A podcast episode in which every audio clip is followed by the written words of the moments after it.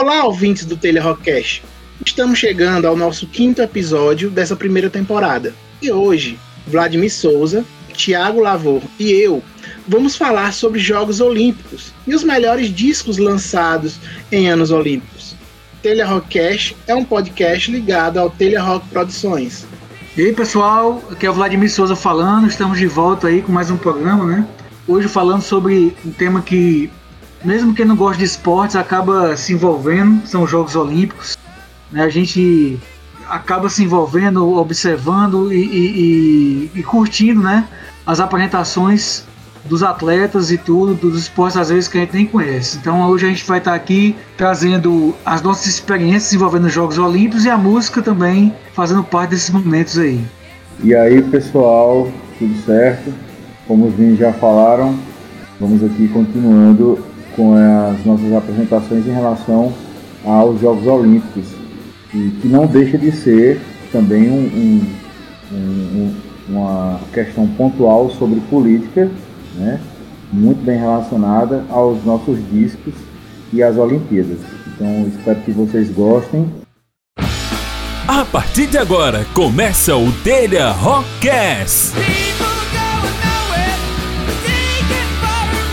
O podcast oficial do Telha Rock Festival. Apresentado por Anderson Diego, Tiago Lavô e Vladimir Souza. Esse podcast é produzido e escrito pela equipe do Telha Rock Produções.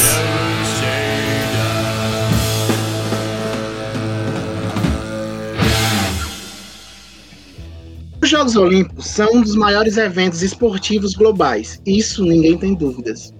A cada quatro anos, diversos países que formam o Comitê Olímpico Internacional se reúnem em algum país sede e disputam provas de diversas modalidades em busca das medalhas olímpicas. As Olimpíadas modernas surgiram a partir da iniciativa de um francês, Pierre de Coubertin, que objetivava retomar a antiga tradição grega esportiva. Né? A primeira edição dos Jogos Olímpicos Modernos aconteceu na Grécia no ano de 1896 e contou com a participação de 14 países disputando 43 modalidades. A partir desse momento, até os dias de hoje, nesse momento que nós nos encontramos agora, está acontecendo as Olimpíadas no Japão, o evento só foi cancelado em três ocasiões, que foram os Jogos de Berlim, em 1916, e os Jogos Olímpicos do Japão, em 1940, e os Jogos Olímpicos de Londres, em 1944. Um lance a se destacar é que todos esses três cancelamentos estão relacionados aos conflitos bélicos que varreram a Europa no século XX, como a Primeira Guerra Mundial, né, de 1914 a 1918, e a Segunda Guerra Mundial, de 1939 a 45. Mas você, ouvinte, pode estar se perguntando, mas o que os Jogos Olímpicos têm a ver com rock? Além da paixão de alguns músicos pelo esporte é notável, como por exemplo a do Bruce Dixon, né, o vocalista do Iron Maiden, que já participou até de equipes esportivas de esgrima.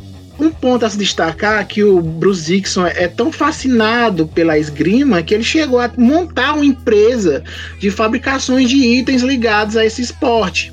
A empresa criada por Bruce Dixon patrocinou o único atleta inglês esgrima nos Jogos Olímpicos de Atlanta em 1996. Também tem a participação do Fred Mercury como compositor do tema dos Jogos Olímpicos de Barcelona de 1992.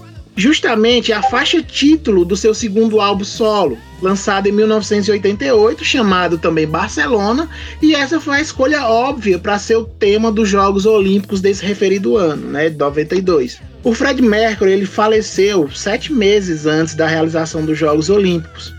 E como forma de homenageá-lo, a, a organização passou, mostrou na, na, no, na, na abertura dos jogos é, um clipe do Fred Mercury aí com aquela Montserrat Caballé, né, que foi mais ou menos a parceira dele de gravação nesse disco. Cantora soprano, né, é, espanhola, e tocaram e cantaram essa música, tocaram essa música durante a abertura ou encerramento.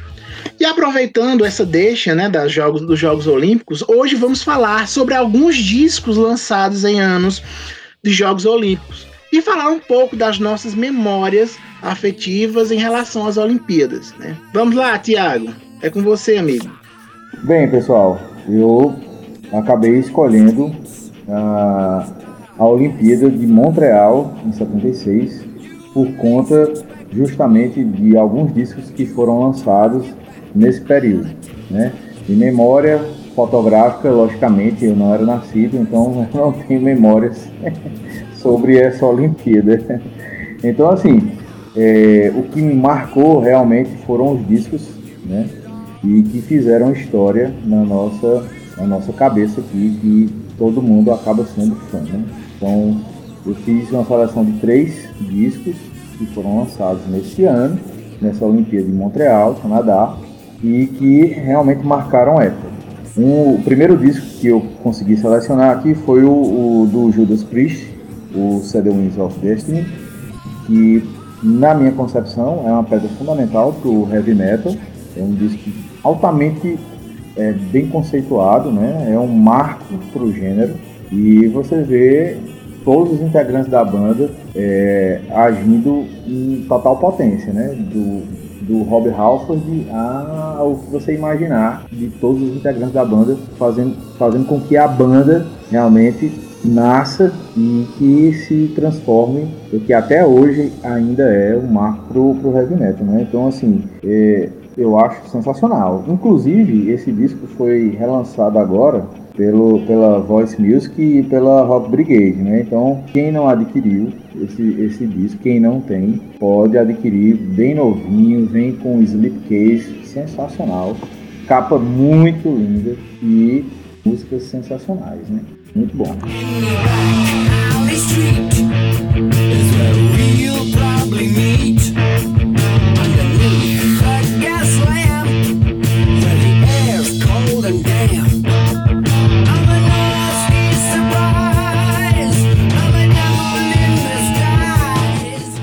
É, na, na, a, gente, a gente chamava esse disco do disco do anjo, né? Porque ele, tem, ele retrata a queda de, de Lúcifer, né?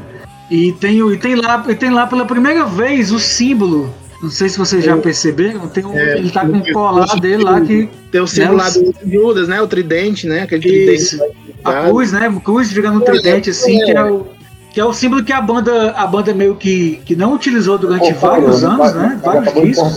Depois, e só né? voltou e só voltou a utilizar nos anos 90 já. Eu não lembro se Painkiller tem, mas esses últimos álbuns a banda começou Sim. a utilizar com mais tem, na né? capa do Pupila tem. Na, daquele rio lá de lava, eu acho que aquela cruz ela sai do, do, do, rio de lava. Pois é, isso é muito legal. É o meu disco preferido do Judas, viu, Thiago? É, o Até hoje eu não consigo.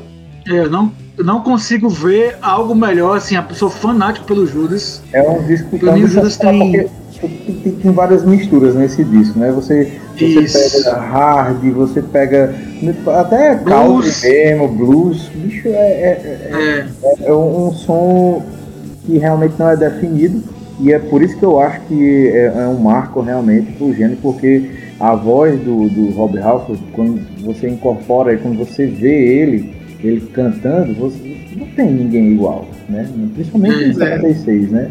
É, é um disco que não é, é um disco que não é definido, mas ele é definidor, porque, porque o, o Judas ele surge desse disco. Ele surge não, é, é, e é quase um, tipo um The Best Of, né, cara? Que tem uns maiores, os maiores clássicos é, da carreira tá nesse disco aí, né? Victim of Changes, é verdade, verdade. The Reaper, Dream the Saver, Tyrant. É, é muito foda.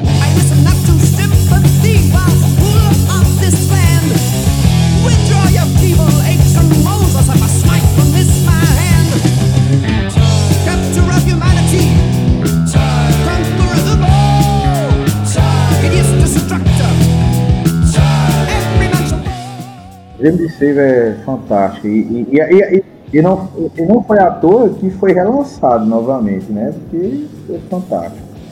É uma coisa que o Thiago falou, assim, que é legal, como fala, né? Como é, é, vocês falaram, né? Com a mistura. Até o visual dos caras, né? Nesse, nesse disco, né? Nas fotos que tem, os caras meio, meio hip rock, né? né? É isso, aquele visual. meio hip dos anos 70, né? No final dos isso, dos anos 70. Exatamente, hip dos anos 70, é verdade. É verdade. A, a é. cara é essa. O interessante, é interessante também, uma coisa interessante sobre esse disco. Eles gravaram o primeiro Rock Roll um ano antes, né? Um ano ou dois anos antes, eles gravaram, né? Uhum. E foi a mesmo processo que foi praticamente conjunto com o Side Wings, né? Só que o, o Rock Roll, eles tiveram muita interferência da gravadora deles. O produtor não foi legal com eles e tudo. Eles tiveram dificuldade em gravar o disco. O disco Rock Roll é um disco que é meio confuso, sabe? É bom, é um disco que eu gosto, também foi lançado no Brasil recentemente. Sim, foi, foi relançado. Até pela Hellion Records, foi relançado. Acho que a primeira vez saiu em CD, não, na primeira vez não, acho que saiu antes, mas fazia tempo que não, era, que não saiu uma edição nacional dele. E é um disco muito bom, mas é um disco confuso. Você não, você não percebe o Judas Priest nele ainda. Né? Tem uma balada lá linda, né? A balada, a balada dele, que se até o nome é dela aqui agora. Mas assim, a balada muito bonita, que realmente parece o Judas Priest, mas, mas meio que se concentra nela. Já o Sad Wings, não. Você vê ali esses elementos que a gente tá falando aqui dos anos 70 muito presentes ainda, muito fortes, mas você já vê o que o Judas Priest se tornaria no final da década de 70 nos anos 80 já aqui nesse disco, né? The Reaper e Tyrant são exemplos claros disso aí, né? Demais, de músicas que, que a banda foi só aperfeiçoando e, e, e, e aprofundando para poder se transformar na, na, em uma das maiores bandas de heavy metal da história. Né? É, isso, isso é um adendo, só também a nível de, de, de curiosidade, como você falou, né? Do rock and roll é, e, do, e agora do, do, do Sad Wings tanto Rock and Roll como Sad Wings, eles foram os dois únicos discos do Judas Priest gravados pelaquela Ghoul, Ghoul Records, né? Não é à toa que, não é à toa que as, é, as gravadoras brasileiras conseguem esses contratos mais fáceis, né? Porque depois desse disco, a banda eu acho que foi para a CBS, que agora faz parte da Sony, né? Tem o catálogo da Sony. Uhum tal. Isso. Dificulta muito, ela é uma major, dificulta muito, por exemplo, os gravadores de pequeno, médio porte lançarem os discos, relançarem os discos do Judas aqui no Brasil, né? A Sony não tem nenhum, nenhum interesse mais de lançar, aí também meio que impede. É por isso que discos como Rock and Roll, os Sad Wings estão sendo relançados, porque eles foram gravados por gravadoras pequenas, uma gravadora pequena como a Gul, que ainda detém os direitos, né, de, de publicação, de, de, de, de prensagem e tal, e essas gravadoras conseguem esses contratos para lançar aqui. Enquanto do, do, do, é, do, do disco seguinte até, o, até hoje, o Judas Priest faz parte do catálogo da CBS barra Sony, né? Pois é, exatamente. Isso mesmo. Bem, eu, eu escolhi, pessoal, é, como primeiro, como a Olimpíada, né, obviamente, a Olimpíada de 1988, né, que apesar de eu não ter acompanhado essa Olimpíada de forma mais precisa, assim, acompanhando como, como eu gosto de fazer e, e, de ver vários esportes e tudo, de acompanhar os resultados e tudo, foi a primeira Olimpíada que me marcou, que eu, que eu, que eu tive é, a percepção de resultados, né? Que eu, que eu vi alguns atletas brasileiros se saindo bem, outros que a gente tinha uma expectativa na época que não se saíram tão bem como a gente queria, né? Então foi a primeira Olimpíada que me chamou a atenção, né? Foi a Olimpíada, por exemplo, que o Brasil perdeu a medalha de ouro no futebol para a União Soviética, né, a mãe Rússia, né? E o Brasil que, que tinha naquela época a base da seleção que foi campeã mundial em 1994, né? Tinha o Romário, Bebeto, Ricardo Gomes, Tafarel, Jorginho. Então ali quando eu comecei a gostar de futebol naquela época e tudo, já acompanhava, apesar de me lembrar muito pouco de poucos detalhes de jogos e tudo, mas marcou, né? Essa, essa competição durante as Olimpíadas de 88. E também foi, foi da, da, a primeira Olimpíada que eu me lembro do Brasil ganhando ouro, né? Que foi com o Aurélio Miguel. É, Miguel. O judô, judoca, né? É, que ganhou medalha é de ouro e começou uma tradição aí, é. E começou uma tradição no Brasil. Introduziu o judô, praticamente introduziu o judô no, no, Brasil. Todo mundo se empolgou, né? É, não sei se introduziu não, mas pelo menos é, é, ele difundiu né, de uma forma que, que, que, que, a, que a, até aquele momento eu acho é, que não existia. Eu digo em relação, em relação a, a, a, a, todo mundo meio que conheceu o negócio né, de, de, de judô, porque você tinha nos grandes centros, mas ninguém sabia como era, né? Isso, exatamente. E, e E outra coisa que eu me lembro demais também dessa Olimpíada de 88 foi o Robson Caetano, né, que era, que era um, do atletismo brasileiro, né, que era um corredor muito bom, que ele ganhou bronze na época também lá no, no, nas Olimpíadas. E do doping, cara, do Ben Johnson, né, que era, que era, que era canadense, o Thiago falou aí na Olimpíada de 76 do Canadá, já acaba fazendo link aí com, com, com a de 88 né, é. de uma forma negativa, mas faz, né? O Ben Johnson é um dos maiores atletas do mundo, corredor, né?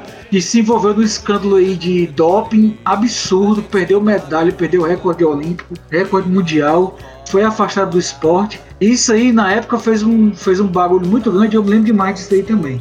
Mas enfim, sobre o disco, né? O primeiro disco que eu vou. que, que me marcou nessa época aí, eu, eu eu não tenho certeza se eu ouvi nesse ano, acho que não. Acho que um pouco depois. Mas foi um pouco depois mesmo. E foi um dos primeiros discos de rock que eu escutei na minha vida. Foi o osso que eu digo, não ouço ninguém do Gesso da Havaí. Sugere muita sujeira, isso não me cheira nada bem. Tem muita gente se queimando na fogueira e muito pouca gente se dando muito bem. Isso me sugere muita sujeira, isso não me cheira nada bem. Tem muita gente se queimando na fogueira e muito pouca gente se dando muito bem. É disco de 88 aí do.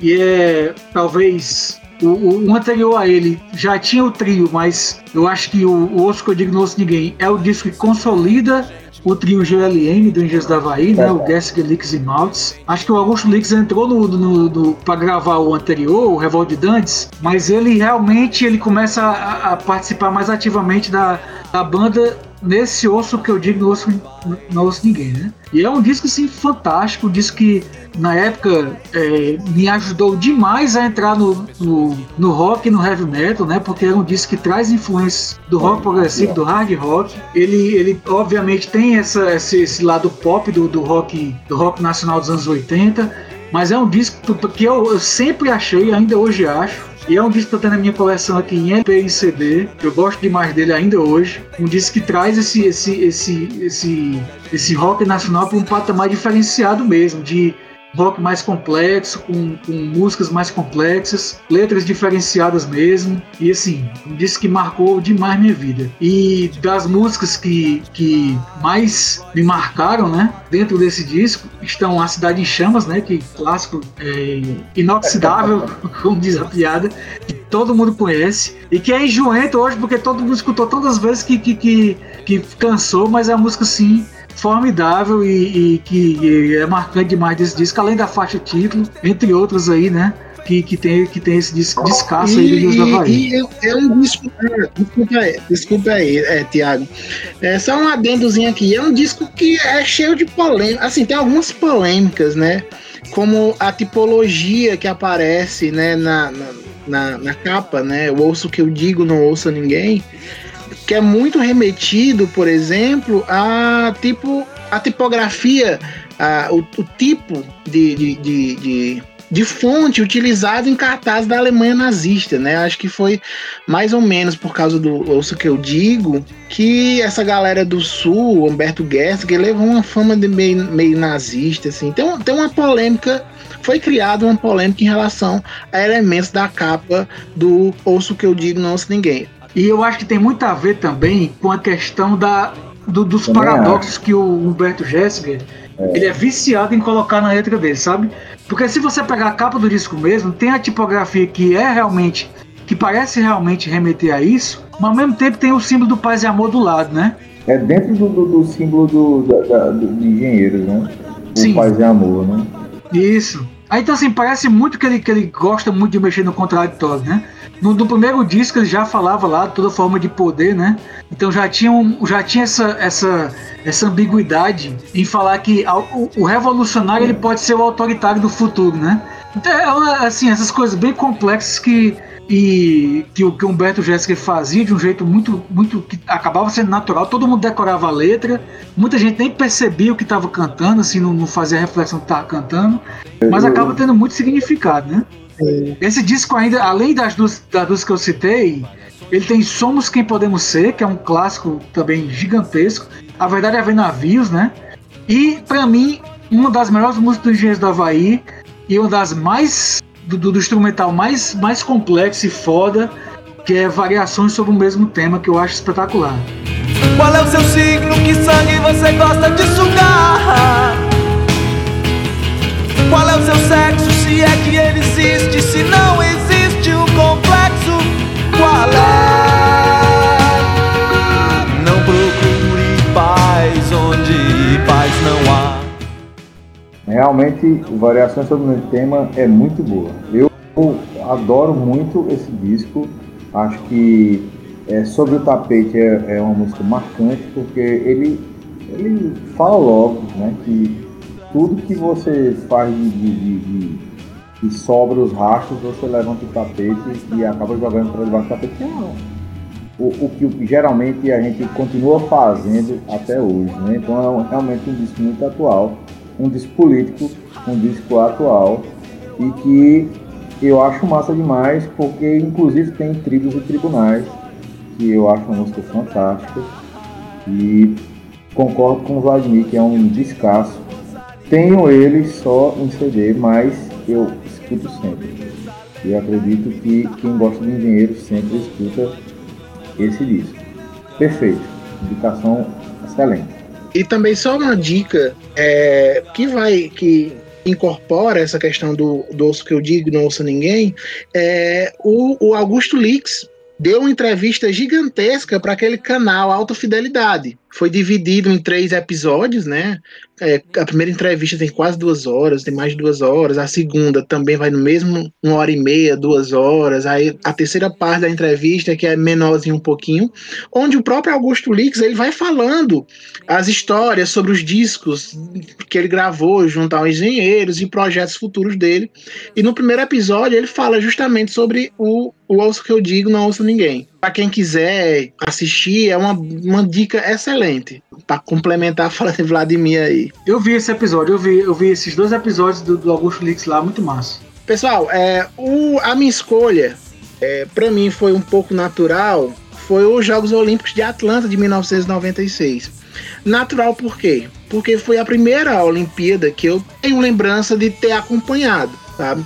Eu me lembro de alguns trechos da Olimpíada de 92, mas eu alguma, mas eu não acompanhei. Eu era muito, era muito mancebo nesse tempo, Olimpíada 92 e não tenho muitas lembranças formadas, apenas fragmentos de memórias, alguma coisa assim. E os Jogos Olímpicos de 96 foi um, jogo, os Jogos Olímpicos que eu me lembro de ter de certa forma acompanhado, porque quando a gente chegava no Rui Barbosa, por exemplo, tinha aquele quadro de medalhas que era, que era atualizado, aí a gente ficava, antes de entrar na sala de aula, a gente, a gente olhava os quadros de medalhas, enfim, aquelas coisas lá de juvenis. Pessoal, é, os Jogos Olímpicos de Atlanta, de 1996, é, marcou o, centen o centenário dos Jogos Olímpicos da era moderna. Alguns países que formavam é, o Comitê Olímpico Internacional queriam que os Jogos Olímpicos, o centenário, fosse realizado na própria Grécia, país que se deu início, deu início aos Jogos Olímpicos modernos, né, em 1896. Mas aí, como é, o dinheiro fala mais alto, né? É, os Estados Unidos, junto com a patrocinadora oficial do, do evento, que é a Coca-Cola, que é sediada na cidade de Atlanta, né? Pressionaram até conseguir mudar é, a cidade sede, em vez de ser na Grécia, em Atenas, ser em Atlanta, que seria realizada em 1996, né? Pessoal, outra coisa que marcou bastante esse período, essa Olimpíada, foi que durante os Jogos Olímpicos, a realização dos Jogos Olímpicos, houve um atentado terrorista, né? É, em Atlanta. É, foi, esse atentado foi perpetuado pelo, pelo Eric Robert Rudolph, né, um extremista religioso cristão, né, que colocou o que eles chamam de bomba suja, né, que além do artefato é, explosivo, eles colocam pregos, metais bem pontiagudos e tal, que na hora da explosão é, os fragmentos se espalham num raio maior que a explosão, enfim, ocasionando mais danos do que uma explosão, entre aspas, simples, né? Só sei que o resultado desse atentado foi duas mortes e 111 feridos, né? Outra coisa a se destacar nessa Olimpíada de 1996 foi o quadro de medalhas. O Brasil ficou em 25º colocado, com três medalhas de ouro, três medalhas de prata e nove medalhas de bronze. dando esse, esse, essa, essa, essa, essa conceituação, né, falando um pouco sobre os Jogos Olímpicos 96, eu vou começar a falar dos discos que eu escolhi, né, desse primeiro disco que eu escolhi. Para mim foi uma escolha natural, porque eu sou muito fã dessa banda, né, a ser escolhida, que eu escolhi, que foi o Angra, é o Angra, né? Que em 1996 ele lançou simplesmente o disco chamado Holy Land, né?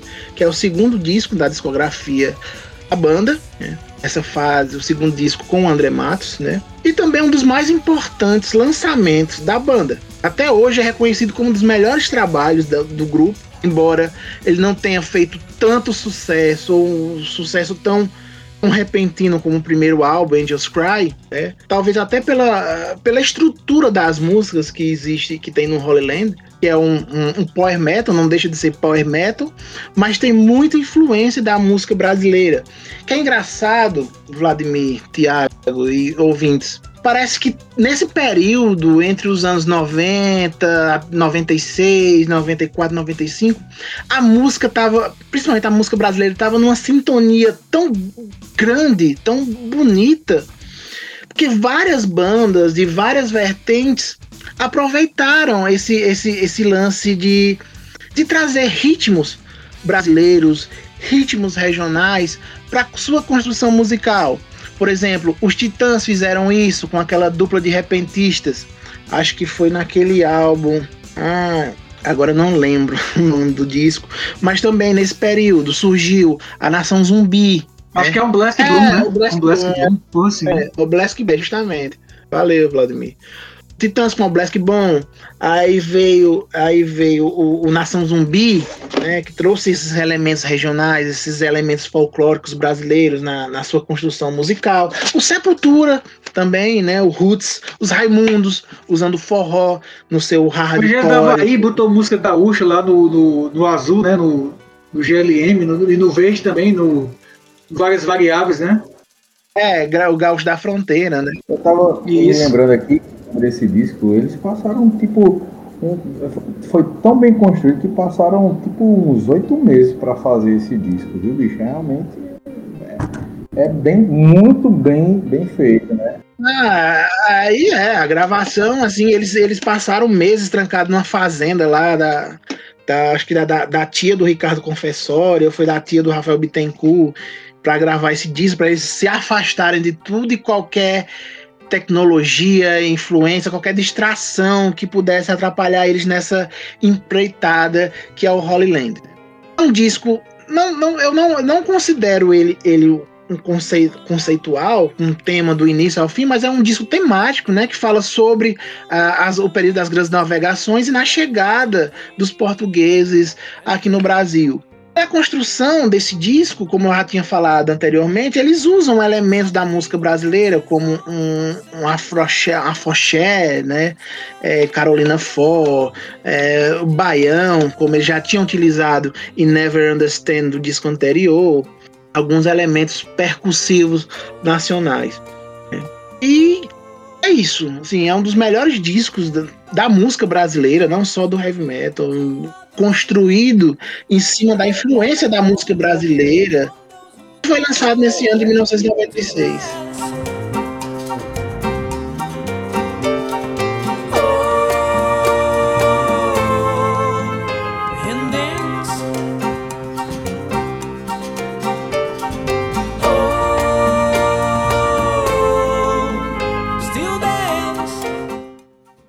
Eu estava vendo que eu acho que não, não foi realmente. Eu acho que foi, acho que foi em 96 que, que também o SDC tocou no Brasil e quem abriu para o SDC foi justamente o Angra. Se eu não me engano, se eu não me engano, eu acho que foi isso aí. Eu tava, tava me lembrando aqui. É. E outra coisa, e outra coisa, o Thiago lembrou muito bem, show e tal. Foi, a partir, foi na turnê do Holy Land que o Angra tocou pela primeira vez no Japão, olha só caras são eram estourados no Japão desde o primeiro disco, né? Desde o Angels Cry. Somente três anos depois, dois anos depois do lançamento do Angels Cry, que eles conseguiram fazer um show no Japão, né, já na turnê do Holy Land. É. O Holy Land, ele, ele, inclusive, ele tá fazendo 25 anos agora em 2021, né? Em 96. março de 96. Uhum. É o disco para mim que, que, que talvez. Não, não nem talvez não, vou ser, vou ser mais direto. O disco para mim que criou, que criou o, o, o ícone Angra, né? Porque realmente, como você falou, apesar de Angels Cry já ter alguma coisa desse regionalismo, pouco, né? Já tinha no Angels Cry tudo. Foi em Holy Land que realmente a banda abraçou isso, né? Que, que provavelmente veio da, do André Matos, né? Essa ideia aí do, do, do Rafael. Mas eu acho que o André Matos teve muita participação nisso, porque ele também em outros projetos dele ele continuou incluindo dentro da sua música esses elementos brasileiros, né? Esses elementos da música brasileira. Como também o Rafael Bittencourt continuou fazendo também na música dele, né? Mas assim, é um disco histórico, um disco realmente que tem um valor não só para o metal e para a música brasileira, mas mundial, né? É reconhecido pelo mundo todo. Muitas bandas do mundo hoje tem banda tem um álbum como referência. E geralmente o, o, o Roland é o álbum citado por essas bandas como o álbum de referência. Então assim, é realmente um, um orgulho gigantesco do metal nacional eu não tenho nem dúvida, viu, amigo? Porque o Holy Land, ele ganhou o disco de ouro no Japão, né? Ou seja, no Japão foram vendidos mais de 100 mil cópias, né? Isso, Só é. no Japão. Então, cara, você vê uma banda brasileira vendendo só num país mais de 100 mil cópias, né? Em, 96. Né? Brutal, é, metal, né? Brutal demais. Metal.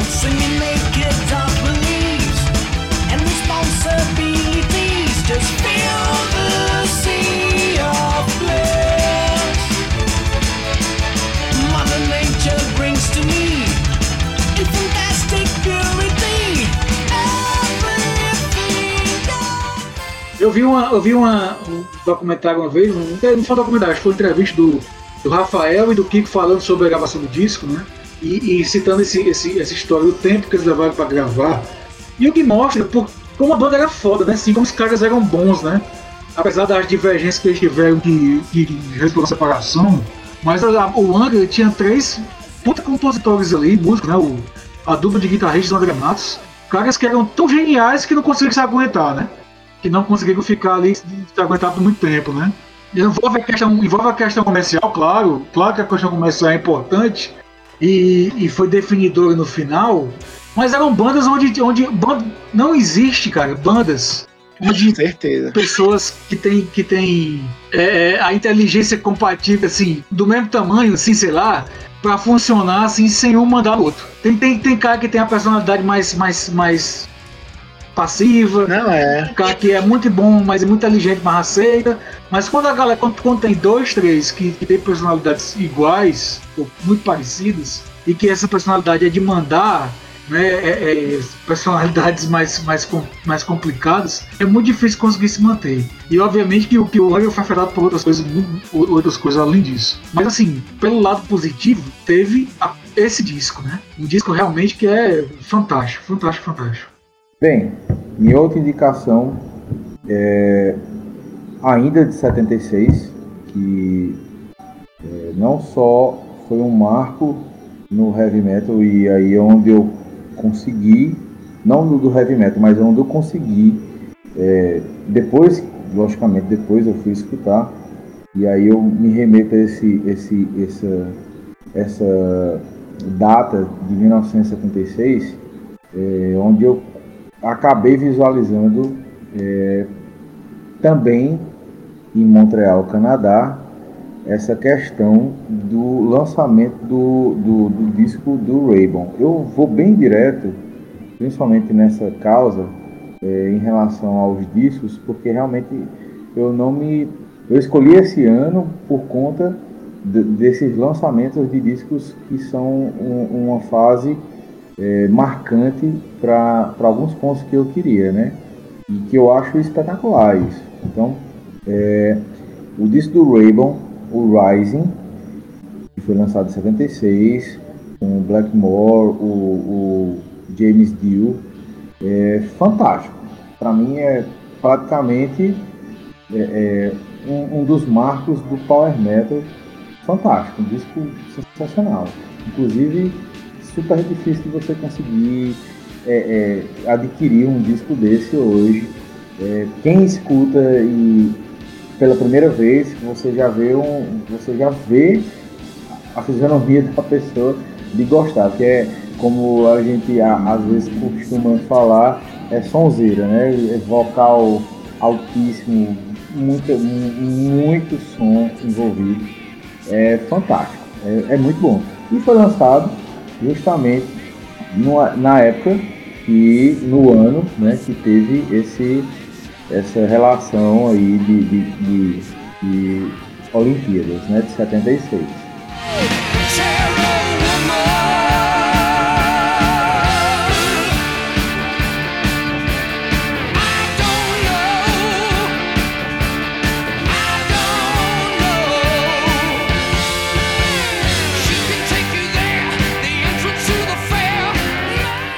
É, o disco, o disco, o disco tem um, tem uma, tem uma além do, do, do Rich Blackmore, né, e do, e do grande e saudoso John Williams Dio, né, ele infelizmente, eu tava, tava até olhando, Thiago, a, formação da banda na época, dos cinco que tocaram no disco, três infelizmente já faleceram, né.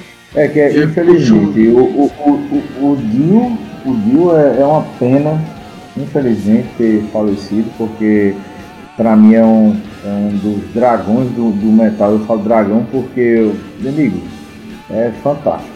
Cara, né, que voz espetacular, uma é. voz espetacular, né? Uma voz espetacular. Não tem condições. Passou por várias bandas e por todas as bandas que ele passou, é, é, é, é um que destaca. Não tem como você não perceber um vocalista nesse, nesse, nesse pop. Né? Isso. É, é e outras, outras figuras do disco aí, que gravaram discos que, que vale a referência aqui, é o Cousin Powell, né, que foi, um batista que infelizmente também já faleceu, né, ele faleceu em 98, e ele tem uma, uma carreira muito ligada ao Black Sabbath, né, ele tocou em vários discos daquela fase lá do Tony Martin, né, tocou no Headless Cross, isso, isso. ele tocou no Forbidden, ele também tocou no, no Tear, né? Foi. Do discos da, daquela fase do Sabá mais. Disco, né? É bem, é, bem, mais obscuro do Sabá, isso. É. E também, infelizmente, teve o baixista da banda, né? Do Rainbow na época, o Jim Ben, também faleceu.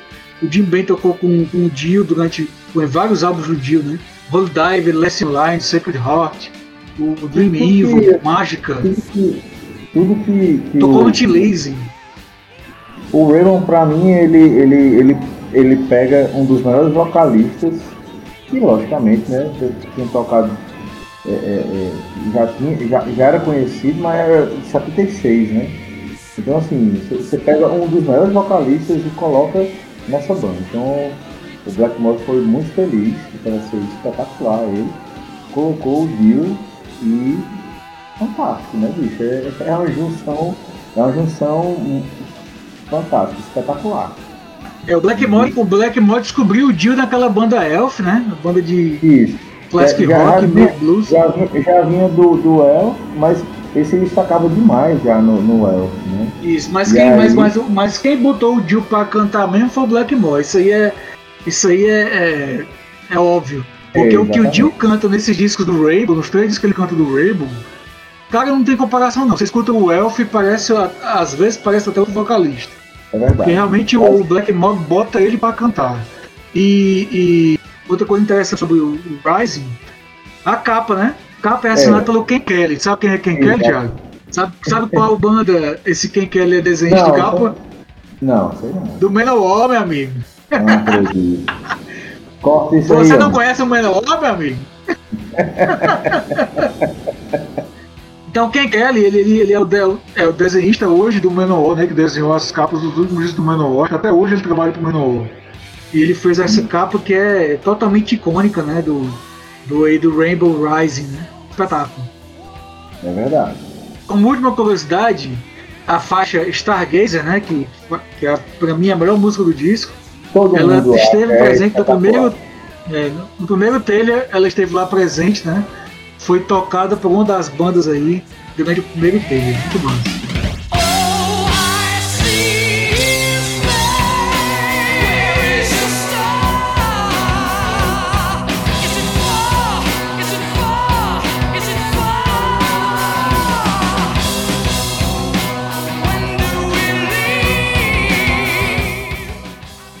Perfeito. Assim, é, e uma coisa, pegando um gancho aqui na fala, na fala inicial do Thiago, é, querendo ou não, meio que o, o Rising foi tipo como se fosse um, o pai, o avô do Power Metal, né? Porque todas as características que o Power Metal, né, o estilo Power Metal iria adotar é derivado do, do, do Rising do Raven, né? Desde aquela temática mais fantasiosa, castelos, dragões, a sonoridade da uma guitarra mais rápida. É, mas isso o Led Zeppelin também tinha feito já, né? O Led Zeppelin. Volume 4, o Led Zeppelin tinha traído músicas assim também. A capa, a capa do Raven, a capa do Raven, né, bicho? É né? Sim, mas aí, mas, a, mas, a, mas aí, diferentemente do Raven, né? É, o Led Zeppelin é bem mais caso, bem mais isolado, é uma música, é um desenho, enfim. O Raven já era proposital, as músicas falando pesado, né, sobre isso, quase como se fosse um, um, um conceitual, alguma coisa assim. Veio do elfo, o cara já vinha do, do mundo medieval já, né, praticamente, né? Aí ele entra no Raven, deve ter condições, né? E a capa, e realmente a capa que disco, viu, bicho? É fantástico. É uma junção, realmente. E, é, e, e realmente eu escolhi esse disco é. e casou justamente com, essa, com esse ano de Olimpíadas. E é realmente fantástico, né? E também, e aí só uma, só uma, só uma triviazinha sobre o Ken Kelly. o Ken Kelly, ele é sobrinho da esposa do Frank Frazetta. Será que o cabo nasceu pra desenho? e parece, né? O traço. É como se fosse da mesma escola, né? Somente só. É, justamente. E você percebe mais, por exemplo, na, nas capas do Menor que ele faz. É influenciado total pelo Frazetta, né? Que às, às vezes eu pensava que era só por causa ah, do, do, do, estilo, ah, eu sou fã do Frazetta. Não, não, nunca, nunca pensei, nunca imaginei que tinha esse, esse laço parentesco, né? Lá nas canelas, mas Porque, tem um parentesco. uma coisa boa também desse, desse, dessas, dessas Olimpíadas, pelo menos desse ano, porque nessas Olimpíadas realmente tiveram, não sei se vocês chegaram a, a visualizar, eu, eu, acabei dando uma lida rápida, mas acaba tendo um, um, uns, uns boicotes esse ano, né? De, de, de algumas se eu não me engano, tinham mais de 20 nações africanas que se recusaram a participar do, do, do, do, do evento, o protesto mesmo. Então, existe esse, esse, esse, e a maioria dos anos, né, onde tudo acontece e a gente acaba esquecendo um pouco, visualizando, aqui pelo menos no nosso contexto, essa, essa questão de, de discos e tudo, mas a gente tem que puxar também desse lado político. Então, todas as dificuldades, eu acho que são três, no mínimo três vezes pior em 76, né? De, de política, de, de financeiro, tudo. Então a gente tem que tentar visualizar isso aí também, né? E pelo menos uma coisa boa que realmente foi esse disco aí do, do Rainbow, né?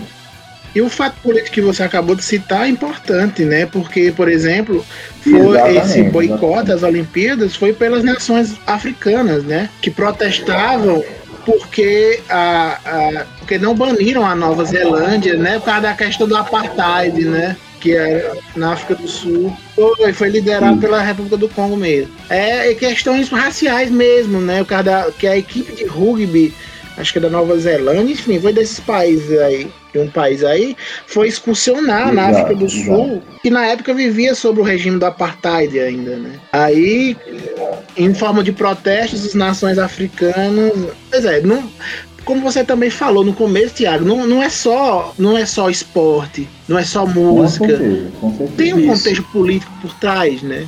E é bom sempre destacar, destacar isso.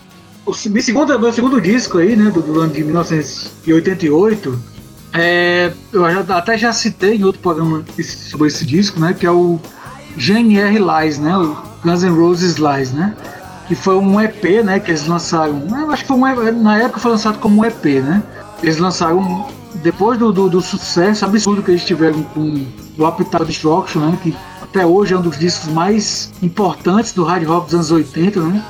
Um dos mais vendidos também da história da música. É, eles, eles depois de, de, dessa explosão que eles tiveram, o segundo disco depois desse, desse, desse sucesso, né, estrondoso aí, foi esse EP né, que trazia uma gravação de um show que eles fizeram em 86, trazendo músicas muito pesadas, sabe, muito agressivas e agitadas, né? Algumas covers também. E outro, uma, uma, uma, segunda metade desse disco, né, o lado B do disco, músicas acústicas inéditas, né? Que, contra, que é totalmente diferente das músicas do, do, do, lado A, do lado A, né? É como se fossem duas bandas tocando ali músicas, músicas totalmente diferentes, né? Então esse disco aí foi, foi um, acho que foi o meu primeiro vinil, um dos meus primeiros vinis foi esse disco do Guns N' Roses aí. E assim, foi uma loucura pra mim, sabe? Tem Patience. No, Isso, tem Patience. Tem a to Lover, tem You're Crazy, pela segunda vez, You're Crazy que era do, do Lado Appetite. Ela aparece aqui na versão acústica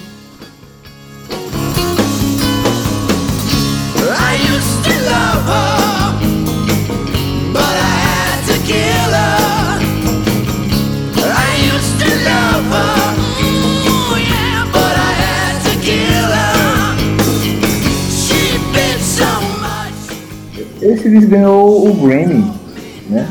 Esse disco ganhou o Grammy. Uhum. E You're Crazy outra versão com outra letra, né? E tem, e tem a música talvez que seja a música mais polêmica da história do Guns N' Roses, né? Que é One in a Million, que é uma música que traz uma letra bastante controversa, assim, racista, é, assim, uma música que na época ninguém nem se tocou, talvez porque pelo pouco conhecimento de inglês que a gente tinha e também porque a sociedade era outra na época, né? Ninguém nem citava isso. Mas que recentemente, alguns poucos anos atrás, voltou à tona, explodiu, né? E, e realmente é uma letra, é uma letra de, de, de, de conteúdo muito pesado, racista, né? Racista mesmo, e que, e que é, é muito significativa porque representa como eram muitas bandas americanas na época, né? Além do próprio Guns, né, que tem entre os seus o seu principal membro, o Axel Rose, né, que é uma pessoa também que tem uma série de complexidades envolvendo ela, né, uma pessoa que é conhecidamente uma, uma pessoa com problemas sérios, né, psicológicos e que cheia, cheia de teoria da conspiração, pessoa foi abusada na infância e na cabeça cheia de complexo. Então é, é muito complicado. É uma música que, que na época a gente vibrava muito ouvindo ela, mas que hoje eu tenho eu, eu não consigo escutar. Eu tenho, eu, meu estômago não aguenta ela hoje, né? Devido a essas questões aí que, que depois quando a gente vai entender, vai, vai, vai, vai começar a escutar mais, a gente vai perceber a, a, os problemas que elas apresentam, né? Mesmo assim, é um disco que me marcou demais, né? Porque eu escutei muito. A parte mais elétrica do disco, a parte ao vivo, é uma parte de uma energia absurda, de uma energia gigantesca que o Guns N' Roses, depois que, que fez sucesso, não apresentou mais. É uma agressividade intensa. Tem uma cover do, do, do, do o Aerosmith aqui, né, Mama King, que é muito massa. Assim, é um disco para mim muito importante para minha formação musical. Não é do, do, do, hoje não é um dos discos que eu mais gosto desse ano abençoado de 88, mas é um dos discos mais significativos para minha formação musical. É por isso que estou incluindo aqui na lista.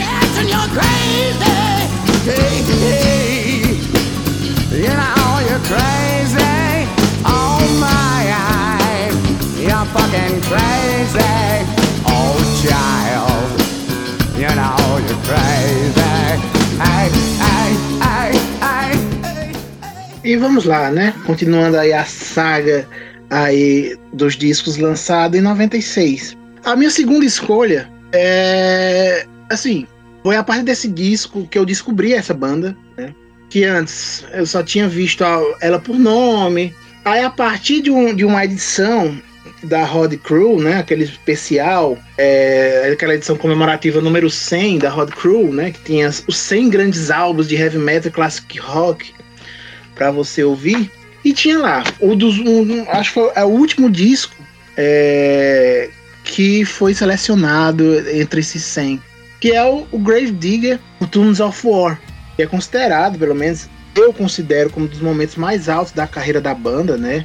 E juntamente com Tunes of War, os dois discos que se seguiram, que formaram a The Middle Age Trilogy, né? Middle Age Trilogy, a trilogia da Idade Média, porque esses três discos retratam acontecimentos de, de, que teve o desenlace nesse período histórico que foi a Idade Média.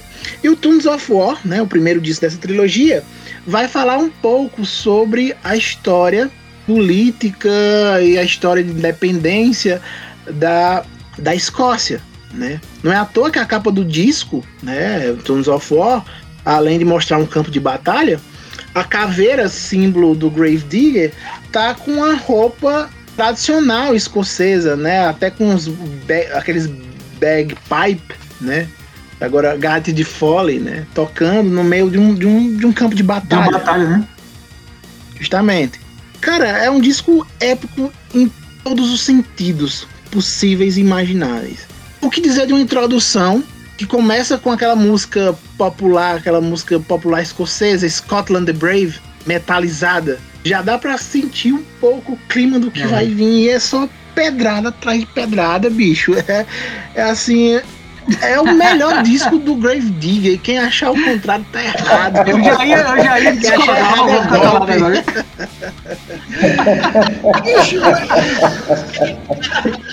Vamos.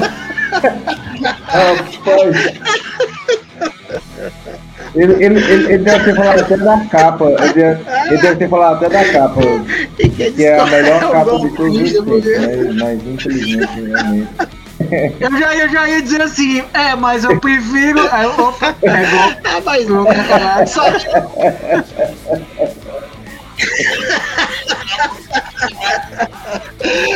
Pô, é, um disco que tem The Dark of the Sun, William Wallace, The Bruce, aquela é, Ballad of, of Mary, Rebellion.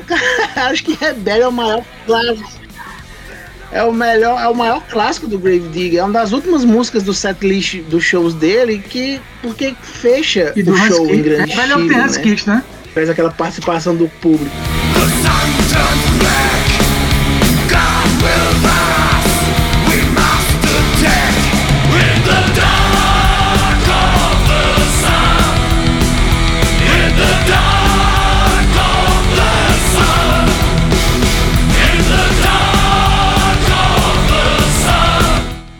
Assim, eu, eu, eu, ia falar, eu não ia, eu não ia discordar, não. Eu não ia discordar, não, antes de ser o melhor, não.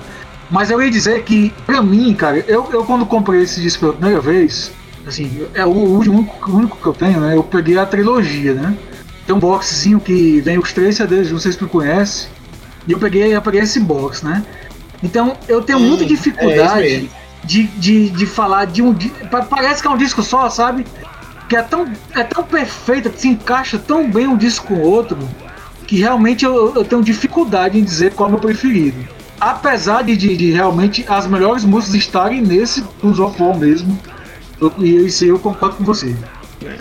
É, muito, Tools of War é como se fosse um The Best Of do, do Grave Digger num disco só. Né? E, e, em relação à capa, o Thiago brincando aí que é a melhor capa. Não, eu não acho. eu acho que esse é o único conceito que, que o Tunes of War perde. Eu acho a, a capa do. Falei. não, não. Eu acho que é, é, é, The Reaper, aquele, aquele disco de 93. Né, The Reaper. É o terceiro disco com, com aquele fantástico guitarrista, Will Lewis, né? Que, que renovou a banda, embora o cara entrou naquele pior disco do Grave Digger, né? Do sapão metálico lá, do sapão não, do, do, do pato lá, o pato dono de, de, aço, né? Aquele, quando a banda trocou o nome, mudou o nome, né? Em vez de ser Grave Digger, só se tornou Digger, né? Pra fazer um, um hard rock farofa. Totalmente radiofônico, que graças a Deus foi um maior fracasso, né? O Will entrou nesse disco. Eu gosto muito do Grave Digger e, e esse disco realmente, essa ligação com, com essa, de Coração Valente, eu acho fantástico, cara. Eu acho massa. Não, é foda, é fantástico demais. Assim, e você lembrou uma coisa, uma coisa massa, porque meio que veio junto com o filme, né, Braveheart, né, que é quase, é, foi quase lançado no mesmo ano, acho que Braveheart é de 94, né, veio nessa esteira do sucesso do Coração Valente. Acho que o, o, o juntou o filme, né, com, com, com a questão do, do disco. Sim. Massa demais. Muito bom. 95, mesmo. né, 95, 95, 95 o filme. Né? Aí, pois é, deve ter, deve ter inspirado direta ou indiretamente é. o, o, o, Chris Bodenthal e o, e o Louis, Lulis, né, que, que são os principais compositores da banda na, na época, nesse período aí. Escocês, Marcos, pessoal tudo... Só escocês. Pois é, pessoal. Minha segunda dica aí é o excelente Tunes of War do Grave Digger. O melhor disco do Grave Digger. Se alguém disser o contrário, é golpe.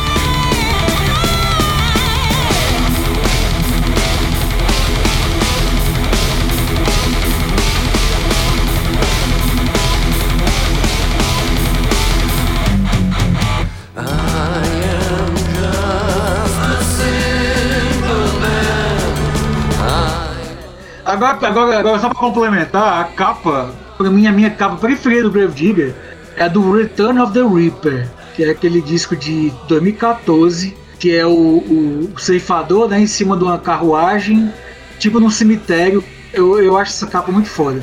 Aliás, o Grave Digger tem umas capas muito boas, né? Mas, mas essa eu acho foda. Essa citou uma, uma capa mais, mais É isso mesmo. desenho mais Com de época, né? Assim, medieval, né? O desenho. Parece aquelas iluminos medievais, né? Aqueles livros antigos medievais. Muito massa. Muito massa. É, pra, eu vou, vou seguir, mas com é, as escolhas, que só poderiam ser três, né? é, durante o continuar nos anos 76, é, são bastante difíceis, porque existem outros discos que são muito bons, mas que eu não consegui é, desfocar desse, que é o, o meu último, que eu vou indicar aqui. E esse, é, eu acho que a grande maioria, com certeza, dos outros eu não sei, mas esse, acho que a grande maioria vai dizer realmente é muito bom. É, que é, um, é o disco do, do Rush, o 2112, que pra mim é outro marco, e é por isso que eu escolhi esse ano, é por isso que eu escolhi esse ano, e é um marco do, do rock progressivo, né? É um disco muito conceitual, né? O Rush já vinha passando por, por alguns problemas já, né? E se eu não me engano, os caras estavam pressionando, a gravadora estava pressionando a banda para ver se lançava alguma coisa, porque não estava aparecendo e tal. E os caras acabaram fazendo esse, esse disco, né? O 2112. E até surgiu uns comentários sobre esse disco que eles pegaram e meio que se basearam nos escritos lá de, um, de uma autora que essa, essa, essa pessoa né, era de origem russa e que, que, na verdade ela nasceu, parece que essa pessoa nasceu na Rússia e era meio que uma filósofa no, nos Estados Unidos, enfim, que eu não sei, que aí o pessoal comenta que é, não, porque é- é- ela é, é- é de direita e, e enfim, eu não sei se realmente foi isso. O que eu sei é que esse disco é fantástico e eu acho um marco do rock progressivo e são só três pessoas que fazem esse disco. Então, para mim, é tão fantástico que eu não consigo imaginar. Porque é, três pessoas fazer, serem uma banda nesse pop, nesse nível, né? É muito difícil. É muito difícil. É, por isso que eu deixei ela pro final. E eu acho que esse disco aqui é fantástico. Fantástico. E eu adoro essa banda.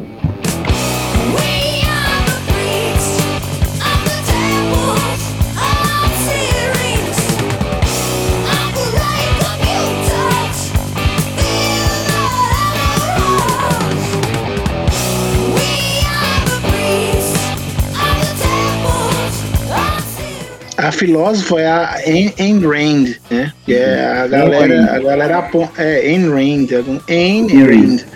Que a, a galera aponta ela como, como uma, uma, uma- uma pensadora da direita, da neoliberal Exatamente. total, né? Exatamente, exatamente. Ela preza o indivíduo em, em relação ao o indivíduo, né? O individual e não o coletivo. né? Exatamente. Ela, ela, ela parece que eles pegaram algum, algum escrito dele, dela, né?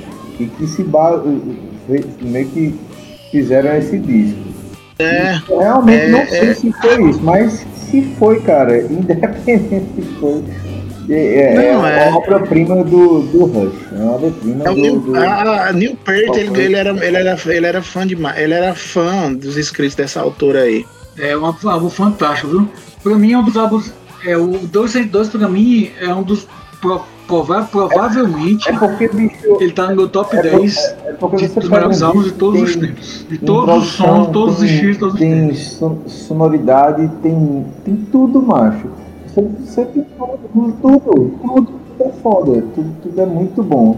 No Letra, disco, muito tudo é bom. massa, tudo é E perfeito. aí, acaba, você acaba alavancando a, a, a banda, né? Porque já tava defasada, def- não tava defasada, ela era não aparecia muito, ela acaba aparecendo mais depois desse, desse lançamento desse disco e acaba sendo um- realmente um marco, é outro marco, e foi por isso que eu escolhi esse ano, que é outro, mais um marco, só que esse marco relacionado ao rock progressivo.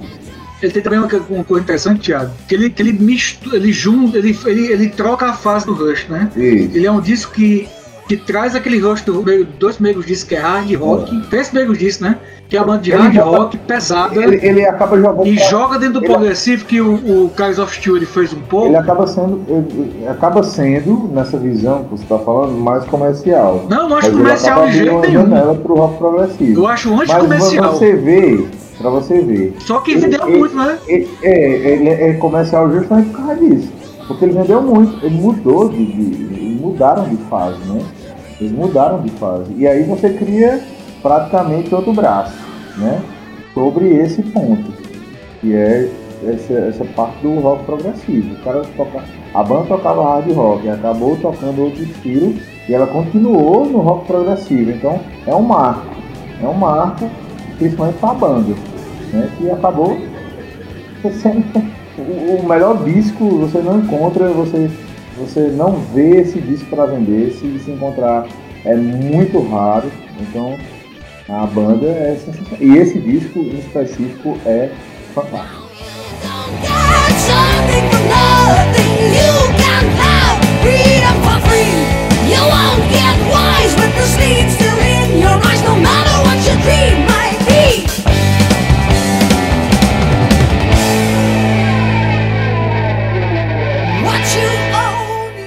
consegui a edição dele de aniversário, de, acho que é de 40 anos, e consegui. Eu acho que é um dos únicos CDs do Rush que saiu pra, pra- aqui no Brasil. Eu peguei pra nacional, sabe? E ele vem com três discos, vem, vem, é muito legal essa, essa edição. E saiu aqui no Brasil.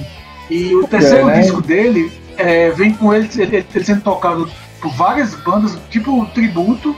É, tem até o David Grohl tocando, tocando algumas músicas desse disco também. Muito massa. É um disco assim que marcou todo mundo. É, então aí, aí é, você pega praticamente, praticamente todas as bandas, porque o que você falar de banda a partir dos anos 80 são pessoas já velhas, né? Hoje. É, Então, você pega praticamente quase todas as bandas com influência, e por isso que eu escolhi esse ano. Que você a gente, a gente pegou o rock progressivo, pegou o Raybon, que é praticamente um marco do, do, do, do, do Power Metal, aí pega o Judas, que é Heavy Metal. Então, a partir de 80, vem o pessoal já, todas essas bandas é, meio que se enraizando nessas, nessas, nessa, nesses discos e meio que copiando e vindo, pedindo, vendo como é que faz e tal, e se adequando nesses estilos. E os estilos vão crescendo. Então, é, foi esse meu sentido de, de tentar pegar essas bandas desse, desse ano, que é maravilhoso. Que inclusive era para ter falado aqui do, do Finise, mas infelizmente eu não consigo. Dessa, dessas três, desses três álbuns, eu só podia escolher três, eu não consigo encaixar o Finise, porque essas bandas são tão maravilhosas para mim, esses, esses três discos que eu não consegui encaixar eles, mas que eu acho fantástico. Mas assim, é difícil demais. É difícil é demais. muito difícil você tentar ficar escolhendo qual é o melhor e aí você passa por aquela seleção e vendo qual é o melhor tal. Mas eu acho que a gente tem uma base muito boa, principalmente por conta desses três discos. Você acaba definindo muita coisa, né? De 76 pra cá. A minha terceira opção, gente, é, e obviamente é um, é um disco puramente típico do- dos anos 80, né? Que é o disco que, que representa o heavy metal, né? E os anos 80 é, o- é a década do heavy metal, né? A década que o heavy metal realmente surge como estilo se consolida, se espalha pelo mundo. né? E um dos lugares do mundo onde o heavy metal mais se deu bem foi os Estados Unidos, né? Então o disco que eu escolhi aí pra fechar minha lista 3, a minha trinca, é o Thunder Steel, né? Disco do Riot, lançado em 1988. O Riot do Mark Reale. E na época, é, o Riot é uma banda que tem uma história muito complexa, né? Uma banda que surgiu na década de 70, mas que sempre teve muita dificuldade de se consolidar dentro do cenário da música é, dos Estados Unidos, né? Desde quando tocava uma, uma música mais ligada ao classic rock e hard rock dos anos 70, até mesmo quando se tornou uma banda de heavy metal e posteriormente de power metal nos anos 80 e 90. Né? Uma banda que nunca conseguiu se consolidar realmente dentro desse meio aí, dentro desse monte de banda que existia é, dentro dos Estados Unidos e tudo mais. Então em 88, né, o, o guitarrista Mark Reale chamou para a banda o Tony Moore, que para mim não é o melhor vocalista que passou pelo Riot, mas para mim é o vocalista que talvez seja o mais simbólico para a carreira do Riot, né? É, o Dan Van Stern, que também é o baixista que hoje está tocando a banda para frente, né? Só mudaram um pouquinho o nome da banda, agora é Riot 5, mas a banda continua. Bob Jasonberg na bateria. E assim, esse, esse grupo, esse, esse, esse, esse quarteto, né, eles conseguiram fazer para mim um dos álbuns que para mim é um dos melhores álbuns de heavy metal da história. Álbum que já, já mergulhava um pouco no power metal, mais pesado, mais, mais rápido, mais veloz.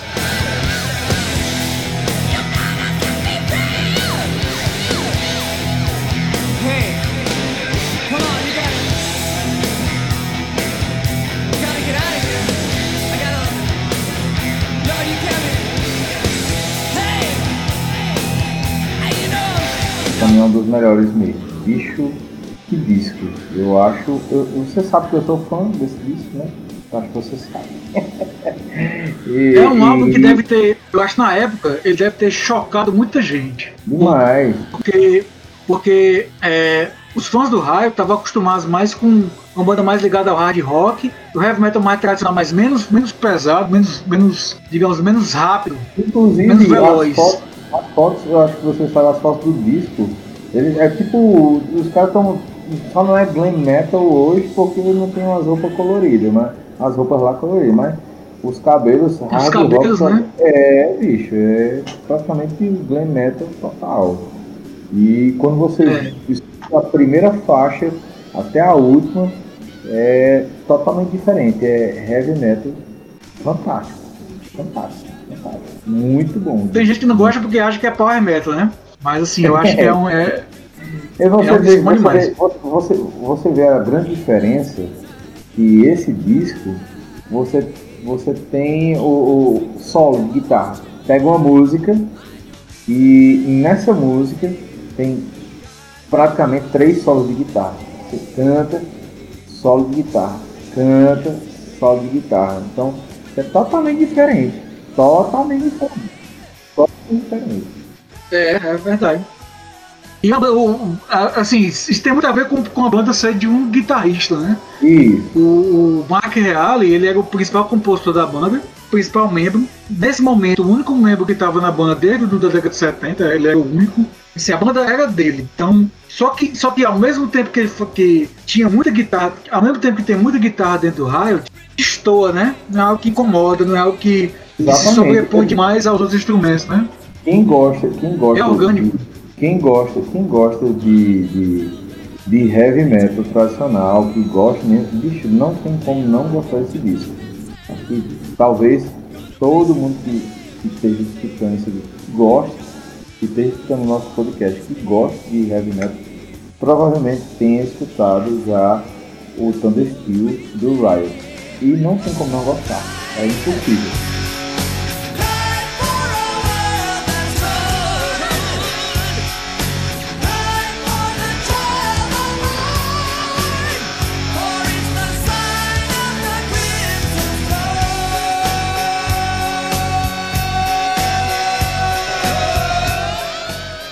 E é incrível, é um disco que tem nove músicas e que a pior música do disco talvez seja o maior clássico do disco, que é, É, Jones verdade. Back. Que é a música que a gente escutou, escutou mais vezes, porque o resto é perfeito. É, Ela eu é perfeita, só que ela tocou mais, né? Ela tocou mais, mas eu acho o, o ápice da, da, da- desse disco realmente a Bird Alive. Eu acho sensacional. É fantástico, né? É absurdo. É fantástico. Porque é um absurdo de introdução, é um absurdo de, de, de, de encenação, é um absurdo de tudo. Mas eu não passo uma música desse disco. Não tem como. E já é uma música que é uma música também que é diferente do resto do álbum. Ela tem um, é mais climática, ela é, é mais pesada. O tema dela é pesado, né? Que é Terrado Vivo. É, Ela é diferente que o, que o resto do disco, ele é mais alegre, ele é mais. Ele tem um alto astral maior. Essa música é, é diferente mesmo. Ela, ela, É mais ela- pesada, é mais. ela, ela, ela realmente marca o, o disco. Pra mim é a melhor música. Mas, é como É. você tá dizendo, né? Tem amigos da gente e o pessoal que gosta desse disco. Algumas pessoas acham outras músicas desses que eu acho fantásticas. É as melhores. Mas pra mim, essa é a melhor, a Boia da Live.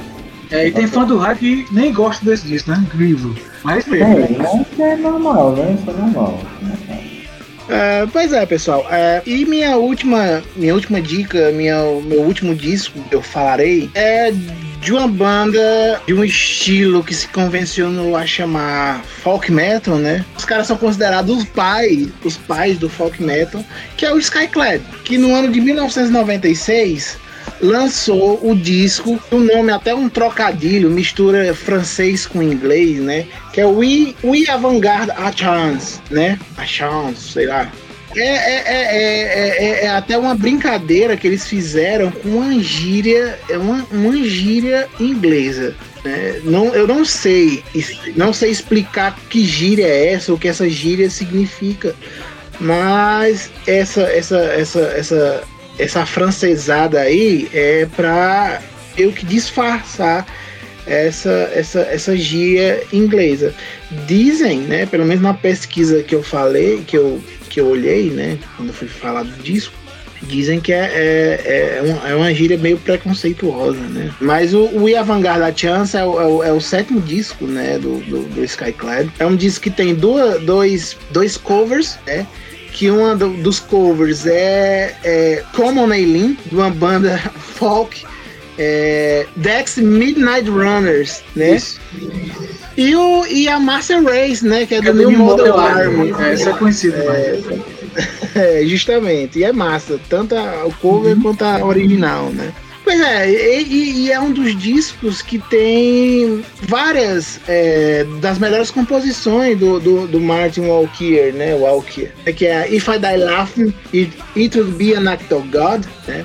Que fala sobre o mundo contemporâneo e, e a- e a- e a- e as doenças, né? A nossa, tanto as doenças físicas como as doenças sociais, né? Que ele fala, né? Se eu morrer sorrindo, é, diante de tanta barbárie, isso vai ser um, um ato da existência de Deus, né? Que Deus existe, alguma coisa assim, né? Que ele mistura crítica social, política com, com humor sarcástico, né? É uma das características do, do Martin Walkier, que se perdeu, né? Depois que, pelo menos eu acho, né? Que se perdeu depois que ele saiu da banda, né? O Skyclad continuou, mas sem esse, esse, esse lado pitoresco da- das letras da banda.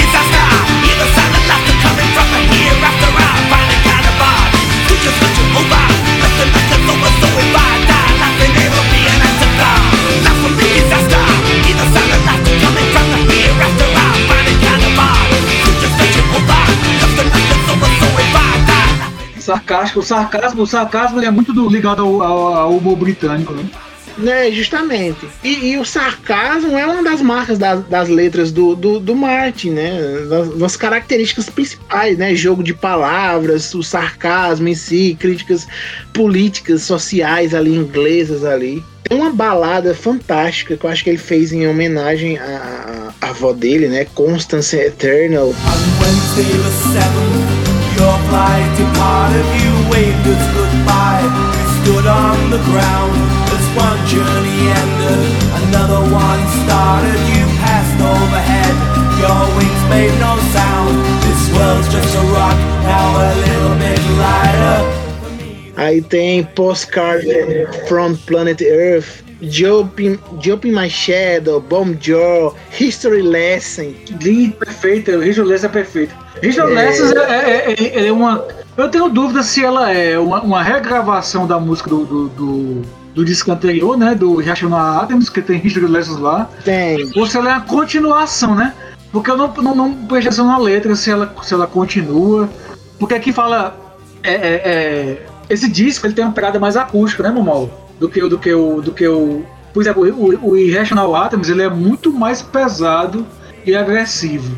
É, Esse mas disco o aqui, eu esse- acho espetacular também, viu, bicho? É eu também acho, mas esse disco aqui e o, fantástico. e o depois dele, do. do É, eles são, eles têm uma pegada mais. É, eles têm uma pegada mais acústica, eu acho, sabe? Mais folk mesmo. É, o The Answer Machine é bem mais, é bem mais acústico. Até a voz do, do Martin tá menos agressiva no, no, no, no- no The Answer Machine. Tá, tá linda demais a voz dele. Tá calma, assim, tá. Isso, eu, eu acho que. Mas eu acho que são os dois, sabe? Eu acho que nesse. No, no, no o Iavan, ela já tá também já nesse.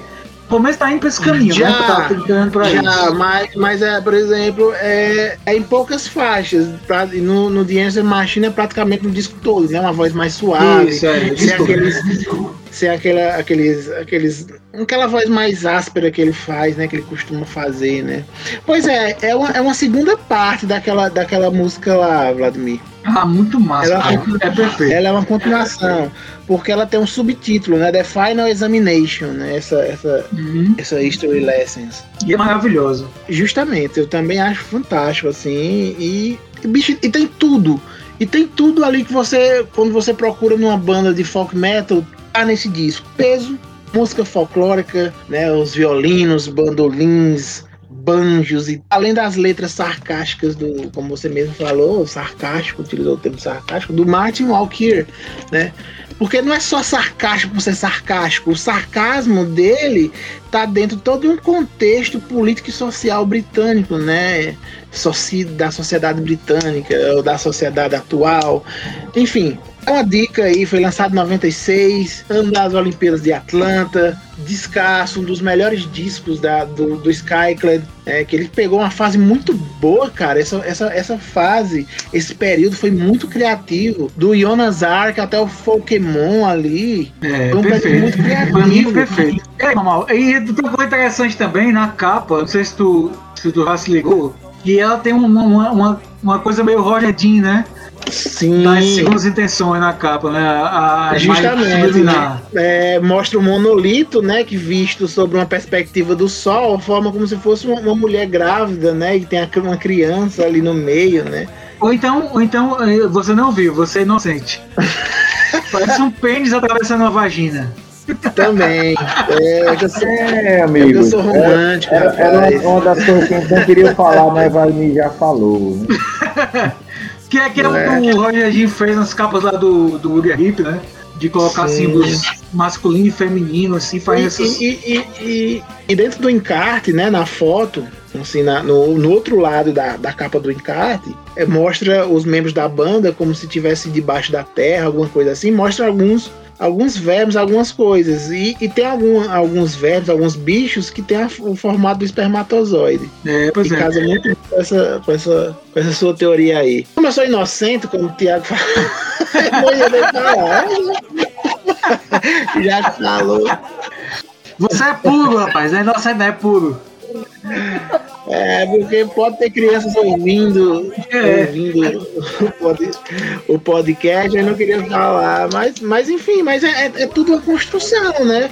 Mostra a vida, né? O nascimento da vida, como, como eu falei, de forma Isso. inocente. Uma mulher grávida e uma criança, né? Que tem uma criança recém-nascida ali, né? Tem, Como se tivesse acabado, acabado de sair do útero dessa mulher, né? É, Diego não sabe que essa. Vladimir, Diego não sabe que essa é uma, uma, uma banda é, wicana, pelo amor de Deus, não diga isso a ele. É, que o Skyclad é um, é um rito wicano, né? É, exatamente. Mas não diga isso a, a Diego. Mas é um espetáculo de algo, viu? Eu sou fã, na- eu sou fãzaço do Skyler. É, bicho, foi uma das melhores, foi uma das melhores coisas que eu ouvi na minha vida, assim. Que eu tenho orgulho de ter descoberto. E foi, bicho, foi quase tudo na mesma época. Eu descobri Skyclad, né? Eu fui mostrar o Skyclad, mostrar o Virgin Steel. Caramba, bicho meu. foi Mudou muito massa, foi muito mudou massa esse período. Mudou a vida, mudou a vida. Certeza, bicho, pra melhor, sabe? Pra melhor, pra melhor. Tem vida inteligente em outros estilos, né? Tá certo. Alguma coisa a acrescentar, pessoal, das Olimpíadas aí que vocês queiram falar? Alguma indicação honrosa que não deu pra falar na resenha que vocês queiram complementar, disputar? O ano que eu escolhi, ele é o ano que teve discos que são que foram marcos dentro do, da música, né, do heavy metal principalmente, né? Então, é, nós tivemos aqui nesse ano de, de 88 discos como Kings of Metal do Manowar, Keeper of the Seventh Kiss Parte 2 do Halloween, Seventh Son of a Seventh Son do, do Iron Maiden, o Injustice for All do Metallica, Operation Might Crime do Chris Reich, o Soul of Heaven do Slayer.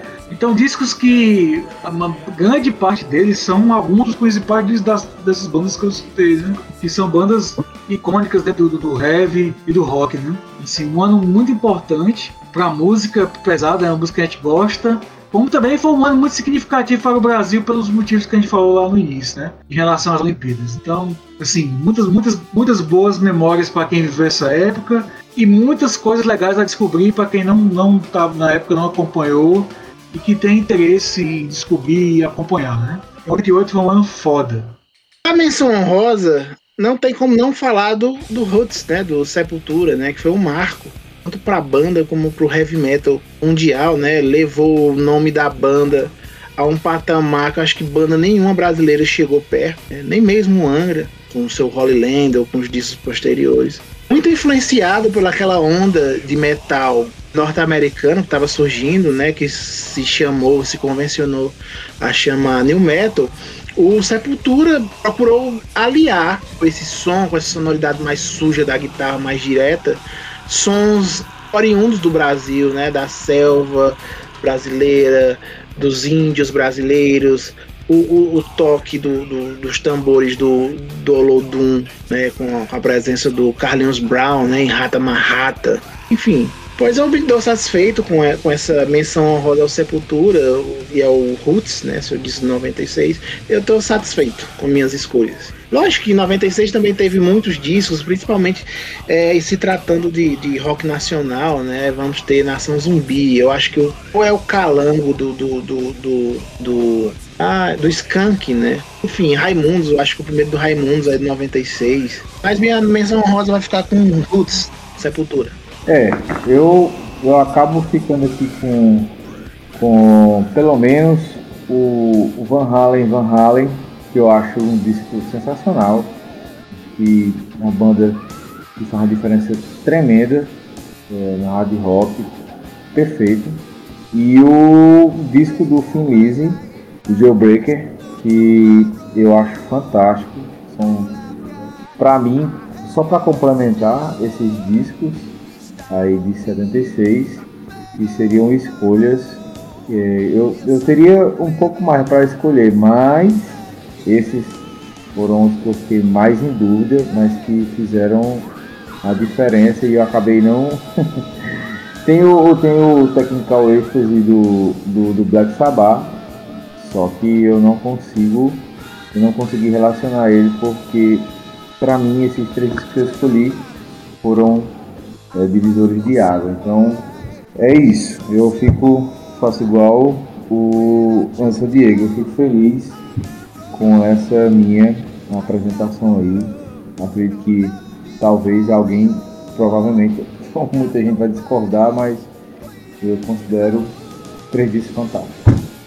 Bem, pessoal, esse foi o episódio de hoje, Taylor Rockcast. Dúvidas, dicas, críticas, vocês podem entrar em contato com a gente através do nosso e-mail, que é contato telharockcast.gmail.com e queria a- atentar que esse programa só foi possível graças aos nossos parceiros Speednet, Purato Cervejaria Artesanal, Gel Solo, Viana Diniz, eh, Advogados Associados e Laboratório Ursulina Couras. E o podcast, o Telha Rockcast, é uma produção da Telha Rock Produções.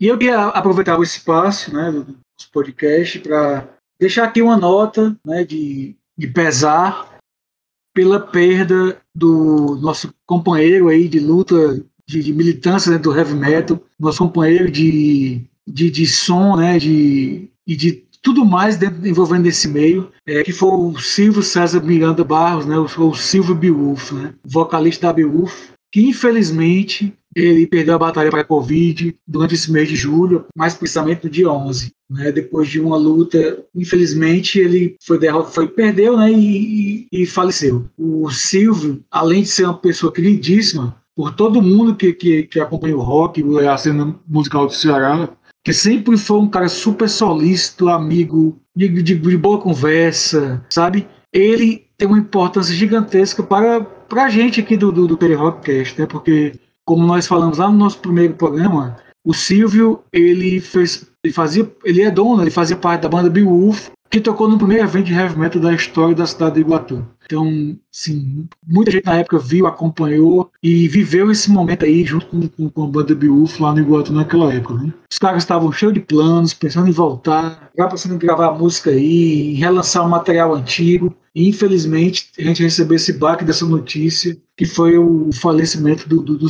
do grande Silvio aí. Então, um abraço aí aos familiares e, e, amigos mais próximos possível. E vamos em frente, vamos se cuidar, vamos, vamos se manter se cuidando aí, porque infelizmente a pandemia ainda não foi superada e a gente tem que estar se cuidando e, e fazendo o possível para evitar é, ser afetado mais ainda por ela. Então, um abração aí para todo mundo que. Todos os fãs da Beowulf e do heavy metal cearense aí que acompanharam e viram a trajetória do Silvio.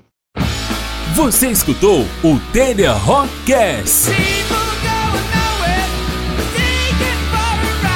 O podcast oficial do Telha Rock Festival. Esse episódio só foi possível graças ao apoio de Geosolos, Speednet, Cervejaria Curato, Viana e Diniz Advogados Associados e Laboratório Ursulina Couras.